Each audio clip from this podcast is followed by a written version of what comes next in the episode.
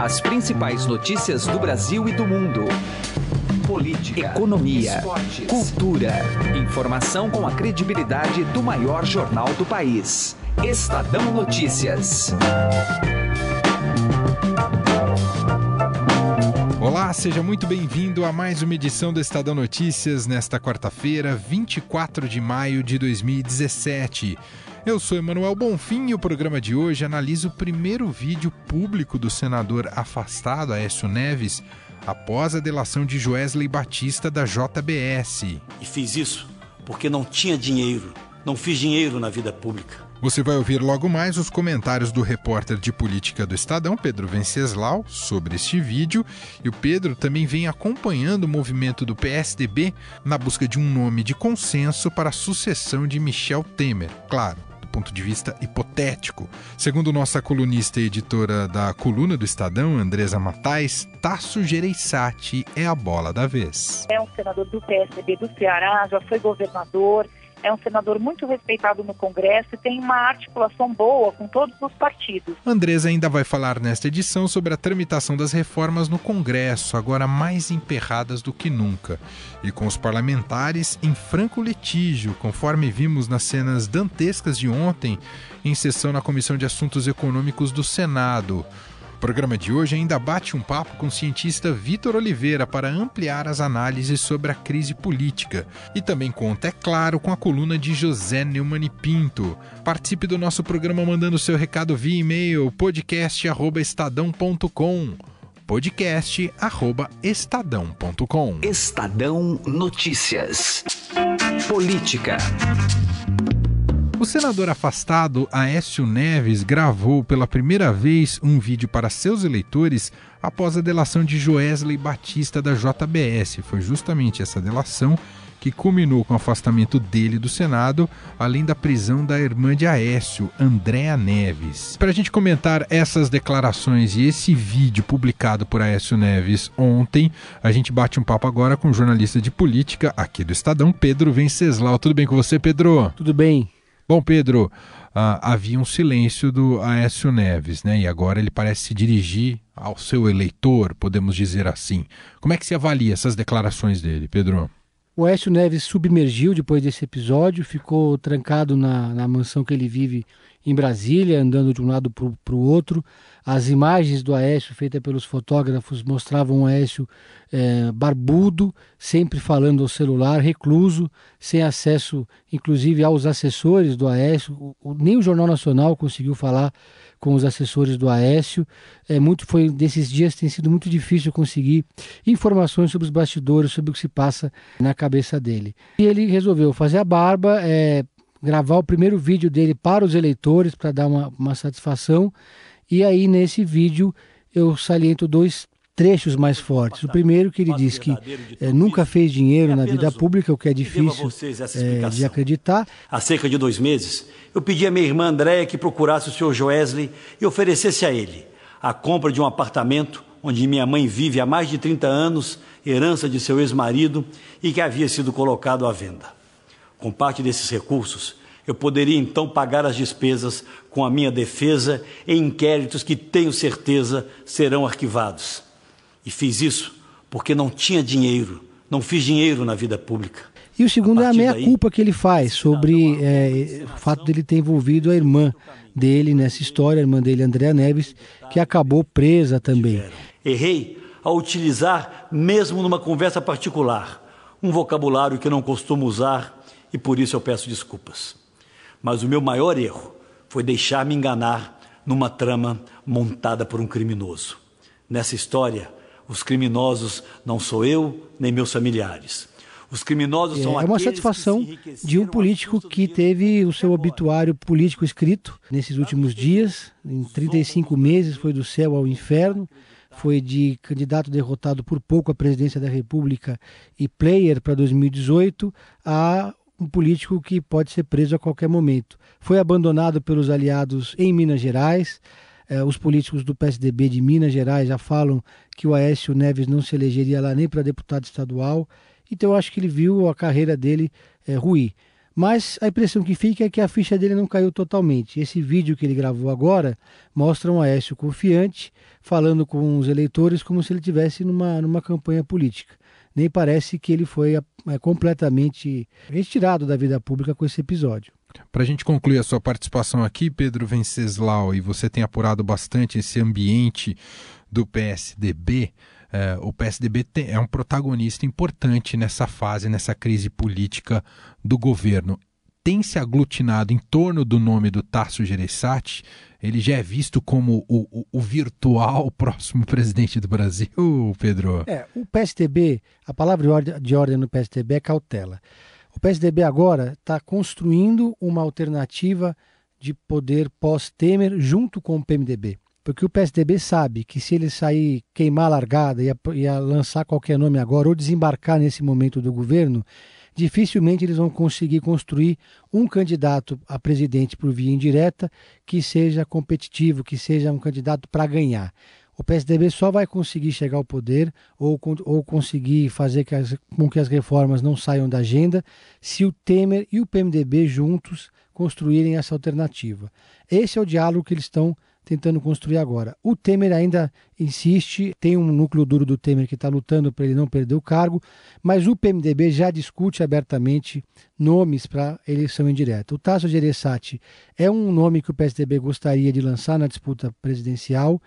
Falam também no nome do Fernando Henrique Cardoso, do ex-presidente, mas muito mais como uma homenagem do que como, uma, como um nome factível. O ex-governador e vice-presidente nacional do PSDB, Alberto Goldman, disse hoje ao Estado que também não considera bom esse nome do Fernando Henrique Cardoso, não é o mais adequado para esse momento, não só pela idade, mas pela resistência que ele sofre de outros setores. Então precisa ser um nome que tenha articulação política, precisa ser um nome que tenha ficha limpa e precisa ser um nome que circule entre, tenha pelo menos alguma entrada na direita. Para finalizar, há um certo consenso de que a toga, de que o judiciário não vai conseguir emplacar um nome. Porque você não consegue imaginar uma, a, a presidente do Supremo Tribunal Federal, por exemplo, a Carmen Lúcia, uhum. candidata a presidente da República, negociando com o PRB uma vaga no Ministério do Esporte. né? Fica, é, o, o, o, próximo candidato a presidente, a gente não pode, na eleição indireta, ele vai disputar os votos dos deputados e senadores. Verdade. Então a eleição presidencial vai ser praticamente uma eleição na mesa diretora. Pedro Venceslau, gentilmente participando aqui com a gente do Estadão Notícias. Muito obrigado, viu, Pedro? Muito obrigado e um abraço a todos. Coluna do Estadão, com Andresa Matais. Vamos agora direto a Brasília com Andresa Matais. Olá, Andresa, tudo bem com você? Oi, Emanuel, tudo bem? Oi para todo mundo. Bom, Andresa, a gente acompanhou um pouco como é que está o clima no Congresso Nacional, né? Após toda a crise deflagrada do governo Temer. E o clima está quente entre oposição e base e com as reformas querendo ou não tramitar. O que, que você apurou e pode contar para a gente? Teve até quebra-pau ontem, né, Andresa? Oi, Manuel. Ontem foi pancadaria pura lá no Congresso, né? Os senadores realmente partiram ali para as vias de fato, né? Digamos assim senador Tasso Gereissati, que estava presidindo a sessão, quase que chamou a Polícia Legislativa. Foi ali, na verdade, houve pedidos para que ele chamasse a Polícia Legislativa para levar gás de pimenta, é, para afastar os senadores. Já pensou? Ia ser engraçado, mas ele segurou a onda ali e deixou eles resolverem as coisas no grito mesmo. Agora, daqui para frente, assim, o governo sabe que não tem mais calmaria no Congresso. É, o que um ministro da articulação política me disse é que todo o trabalho que foi feito para aprovar a reforma da Previdência, que é a reforma mais cara ao governo, foi tudo por água abaixo, que eles vão ter que recomeçar esse trabalho. É, até antes da crise da delação de Josué Batista, o governo já tinha os votos necessários para aprovação da reforma da Previdência. Mas agora ele não tem mais esses votos, ele sabe que o Congresso está contaminado por essa discussão é, de uma possível renúncia ou impeachment do presidente Michel Temer. É, então, é, o governo está tendo que fazer todo um trabalho é, para tentar é, convencer os parlamentares de que o Temer vai continuar no cargo que, e tentar dar uma aparência de normalidade. Só que é difícil, né, Manuel? Porque o governo conta com os partidos que estão ali é, meio sem cabeça, continuam ah, no barco do governo ou se saem, que é o PSDB, o DEM. É, a garantia que ele tem mesmo é o PMDB. O PMDB não está discutindo sucessão, está fora desse assunto. Agora, os outros partidos estão discutindo sim, a é cada, cada oportunidade que eles têm, essa conversa está surgindo, porque é, o Congresso não tem muitas dúvidas mais de que no dia 6 de junho o TSE vai decidir pela cassação da chapa Dilma Temer. É, até antes da crise se achava que não, a gente já vem comentando isso aqui no podcast, de que é, o Temer é, teria ali uma chance de escapar. Mas depois dessa delação, ninguém mais acredita que o TSE vai é, absolvê-lo dessa questão. E Andresa, claro que nos bastidores são inúmeros nomes são levantados, cada hora é um que pode trazer uma pacificação para o país, pacificação para o Congresso, fazer essa transição para as eleições de 2018. O próprio Renan Calheiros começou a tirar de novo, né? Não tá, parece não estar tá mais tão perto do Temer assim. O que, que você tem acompanhado nesse sentido do, da sucessão do Temer, Andresa? É, o Renan é uma metamorfose ambulante, né? Ele está mudando assim de roupagem a cada semana. E agora realmente ele pulou de novo de fora do barco do governo. Ele estava se aproximando do presidente Temer, mas ele está agora se distanciou de novo e está vendo aí uma oportunidade dele crescer de novo politicamente. O Renan estava ah, sofrendo ali com uma articulação do, do Palácio do Planalto para isolar o Renan. Ele chegou a ser ameaçado de perder a liderança do PMDB mas agora ele está é, reassumindo um protagonismo. Até o senador Garibaldi me disse que é, como é que vai ser agora, né? O Renan estava é, perdendo apoio na bancada, mas agora é, com ele é, defendendo o afastamento do governo Temer, será que ele vai perder o apoio? Será que ele vai ganhar? Isso é um movimento que a gente tem que observar. Um nome que está crescendo muito é o do senador Tasso Gereissati, é, é um senador do, do PSDB do Ceará, já foi governador, é um senador muito respeitado no Congresso e tem uma articulação boa com todos os partidos. É, dizem que ele aceitaria assumir o lugar do presidente Temer caso o Temer renuncie ou seja cassado, se houver um consenso. Ele não, ele não iria se tivesse uma disputa é, para ver quem é que vai ser o candidato. É, e essas coisas geralmente se definem pelo consenso mesmo. Agora, é, se não der certo, não tiver consenso, então o que eles vão fazer é o seguinte: é, deixa todo mundo que quiser se candidatar, colocar o um nome na, na, disputa, tem um primeiro turno, no, aí passa essa peneira, os dois que passarem a peneira, aí se define melhor quem é que vai apoiar quem ali, os maiores partidos com quem que eles vão ficar. Você vê, né, Manuel? O presidente Temer ainda está no caso, mas o pessoal já está discutindo o dia seguinte. É verdade, é capaz que o próprio participe dessa decisão. É, é tudo que, que eles querem, né? Que o Temer participe, que seja algo negociado, é, para que, porque eles sabem que, o, não pelo Temer, mas pelo PMDB, claro. que é o maior partido do Congresso. Então todo mundo quer o apoio do PMDB. Perfeito. Andresa Matais, direto de Brasília, com a sua coluna do Estadão aqui pra gente no Estadão Notícias. Obrigado, Andresa. Até amanhã. Tchau, tchau. Um abraço para todo mundo. Política. Eu recebo agora aqui no estúdio do Estadão o cientista político Vitor Oliveira, consultor da Pulso Público, que vai debater um pouco com a gente a, a, crise política no país, né? E temos vários assuntos conectados a isso em meio ao turbilhão. Muito obrigado, Vitor, pela presença aqui. Seja muito bem-vindo ao Estadão Notícias. Obrigado, eu que agradeço. Bom, Vitor, eu queria até começar, né? Tivemos ontem no Congresso uma tentativa né, de dar tramitação para a PEC das eleições diretas, que não interessa, evidentemente, a base aliada, e a base conseguiu adiar. Acho que vai continuar adiando o quanto, uh, o quanto conseguir. De qualquer maneira, a questão de fundo é: se discute muito a sucessão do presidente Michel Temer. Né? É, isso faz parte do jogo ou Temer ainda tem muita lenha para queimar no governo? Ah, não, não tem muita lenha para queimar, não. Acho que faz faz parte do jogo e digo mais, é uma necessidade, né? A gente espera que o pessoal que está lá foi eleito para enfim, ser governo, né? Essa é a função principal. Formar governo é uma das principais funções da, das eleições e tal, e, e de quem está lá é, a gente não recair né, numa situação que todo mundo corre para tudo que ela, já, a gente já está com essa impressão, né, que está todo mundo correndo cada um para um lado sem saber o que está acontecendo, mas não, ainda tem uh, uh, algumas coisas acontecendo que que são necessárias, e uma delas é exatamente essa, é pensar no que vai acontecer no dia seguinte. Política é jogo de xadrez, né? Política você tem que saber quais são os possíveis passos, os possíveis cenários, e dentro, de, dentro disso que a gente espera é que o pessoal já esteja discutindo o que fazer na eventualidade de que é uma eventualidade cada vez mais provável, de que Michel Temer não continue presidente do Brasil. Nesse momento, Vitor, eh, podemos dizer que ainda não há consenso de qual seria a saída, nem, nem um nome, né? já se falaram em tantos nomes, tanto do, do, espectro político quanto fora do espectro político, mas o fato que é na, na, na, na, divisão partidária, na divisão do poder, não tem, não tem consenso pensando em unir, unir o país, que é um momento importante para isso, Vitor? Não, não, não tem consenso, mas também acho que não precisa ter. É, a gente é, funciona na regra da maioria. Nosso sistema funciona com base na regra da maioria. Acho que a gente não precisa se preocupar tanto. Dissenso é uma coisa boa até. Né? Divergência é uma coisa boa, é democrático e tal. É que a gente fica com medo nesse período de crise é, é, de não estar tá, não tá junto, não estar tá forte o suficiente para enfrentar a crise. Né? Mas acho que esse é um, um, receio que a gente não precisa ter, porque é, todos os nossos mecanismos são calcados nesse arranjo que precisa ser majoritário. O que a gente precisa ter é sim né, um acúmulo, uma discussão, é, uma coordenação das forças que são majoritárias. E eu acho que isso a gente está tá caminhando nisso. Né? O, a gente não consegue observar porque não são coisas que acontecem na superfície, né? elas ficam mais uh, na profundidade ali das reuniões a portas fechadas e tal. De vez em quando a gente recebe alguma escuta e coisa do tipo e acaba ficando sabendo do que acontece. Mas uh, certamente né? É, a gente já tem algumas ideias e dentro, em torno dessas ideias vai se é, é, arregimentando apoio, enfim.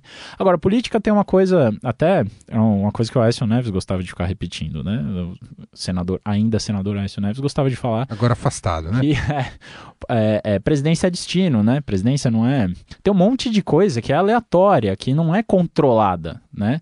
Uh, o que os, os políticos, enfim, os representantes, o pessoal que está no Congresso, o pessoal que está no Executivo, no Judiciário também, porque as cortes superiores do Judiciário são bem políticas, né, no sentido de, de serem consequentes com relação ao que elas fazem, é pensar é, é, nessas opções e em, a, aconteça o que acontecer, quais são as opções que a gente tem. Né? E eu acho que em torno disso a gente consegue formar a maioria e consegue caminhar para alguma direção. E essa direção que está parecendo atualmente é ter, termos uma eleição indireta, alguém de dentro do Congresso ou alguém que tenha familiaridade, algum tipo de conexão com a maioria que a gente tem já hoje em dia representada, que é formada pelo pessoal que estava na oposição, a Dilma Rousseff lá atrás, que patrocinou o processo de impeachment e que está no governo atualmente. Então, é, eu, eu, gosto de ressaltar sempre que o governo não é só a presidência. O governo é a presidência, mais a maioria no legislativo. É. Né? E é um talvez semi-parlamentarismo. É né? isso. E talvez a gente tenha até que,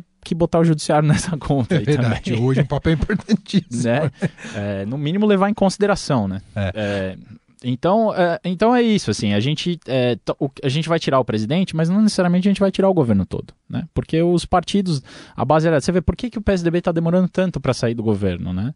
É, talvez porque ele vai precisar exatamente do apoio de quem está lá no governo junto com ele agora. Então vamos sair todo mundo junto, em vez de ser cada um por si, porque aí a gente mantém o controle da situação. Nesse, dentro desse assunto, a gente até conversou mais cedo Vitor, o, o, protagonismo virá a partir de agora, ou pelo menos se espera um protagonismo do PSDB? É ser o fiel da balança nessa história? Não, com certeza, né? O PSDB tem sido. O PSDB ele é mais fiel àquilo que o governo quer do que o próprio PMDB, que é o partido do presidente Temer. Né? Tudo bem, o PMDB a gente sabe que historicamente é o partido menos coeso de todos os grandes partidos nossos no legislativo. Né? É, mas é, é, é, incrível, curioso, incrível não, é curioso como o PSDB é o partido que é, mais tem sustentado o governo no Congresso, no Legislativo. Né? E é um partido grande, embora a gente, o, nos partidos, os nossos partidos grandes hoje em dia são médios. Né? Se a gente pegar o, o, o valor, assim, o tamanho deles no, no, Legislativo, na Câmara, no Senado, né? eles são, não são grandes o suficiente para serem majoritários. Mas é, o PSDB é um partido grande o suficiente e, e que está apoiando o governo Temer o suficiente para ser o principal ali, o fiel da balança. Né? E é o, as políticas públicas que estão vindo do governo Temer, é, especialmente da agenda econômica, são políticas públicas ali na, alinhadas para quase que é, é, totalmente alinhadas àquilo que o PSDB gostaria que, que fosse realizado, né? Das reformas econômicas, especialmente. Ouvimos aqui Vitor Oliveira, ele é cientista político e consultor da Pulso Público, né, que veio aqui uh, conversar com a gente no Estadão Notícias e o papo foi muito bom, viu, Vitor? Obrigado mais uma vez pela participação e um abraço. Eu que agradeço. Um abraço a todos. Direto ao assunto, com José Neumann e Pinto.